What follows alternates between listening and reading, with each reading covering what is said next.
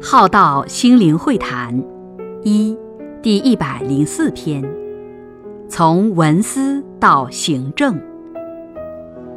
我们并不是没有东西可以学习，而是学了之后却没有力量去做到成为。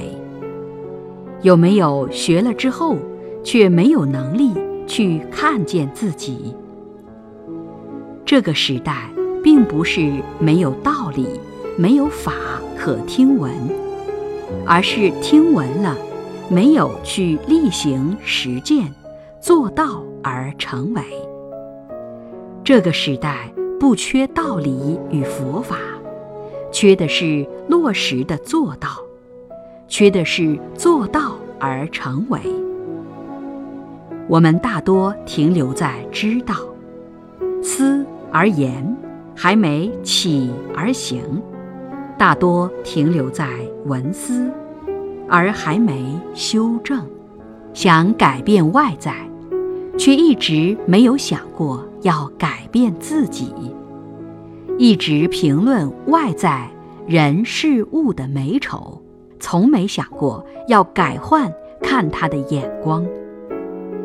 人们大多用左脑逻辑去看。去解读世界，很少用右脑抽象艺术眼光来观看欣赏。对人生到底可以活出怎样的样貌，很少用世间名利权贵、妻恩子爱、知识科技以外的眼光来看。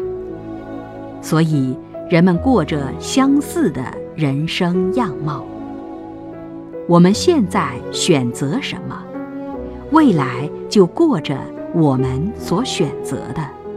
未来是由现在决定，这是意识心的我思故我在，执着于什么就活出什么。